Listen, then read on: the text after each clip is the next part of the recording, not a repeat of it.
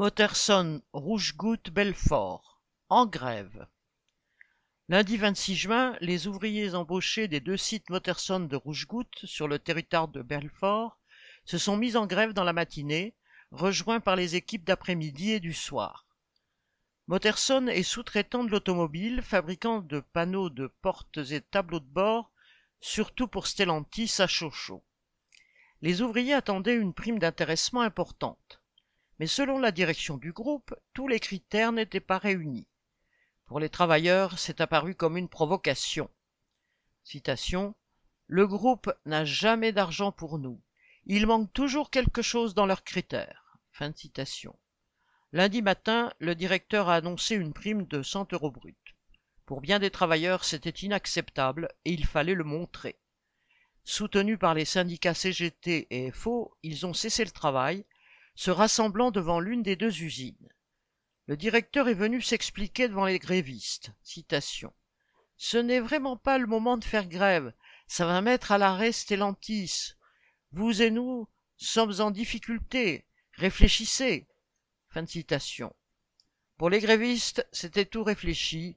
Il fallait une vraie prime, deux mille, trois mille et même quatre mille euros. Certains demandaient le paiement des jours de grève. La colère est d'autant plus grande que ces derniers mois, la direction a donné un lapin en chocolat à Pâques, un sac isotherme ou encore une brioche selon les ateliers. Le comble, ce sont des pizzas présentées comme offertes, mais finalement avec un retrait sur la prime de panier du mois. Pour les travailleurs, ce sont des mesquineries qui s'accumulent alors que les salaires sont insuffisants et que les cadences augmentent. Depuis 2020, l'usine vit, comme l'ensemble du secteur automobile, au rythme des jours de chômage partiel, avec des semaines plus longues ensuite pour rattraper les retards.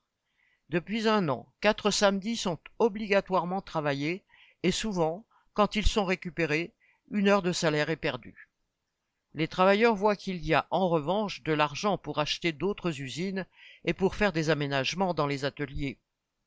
La grève est très massivement suivie par les embauchés et l'usine fonctionne au ralenti. Mardi soir, dans l'équipe de nuit, des intérimaires ne sont pas venus travailler. En raison du manque de pièces, l'usine Stellantis de Sochaux était à l'arrêt pour l'équipe du matin. Quand les travailleurs s'arrêtent, on en voit tout de suite les conséquences. Correspondant Hello.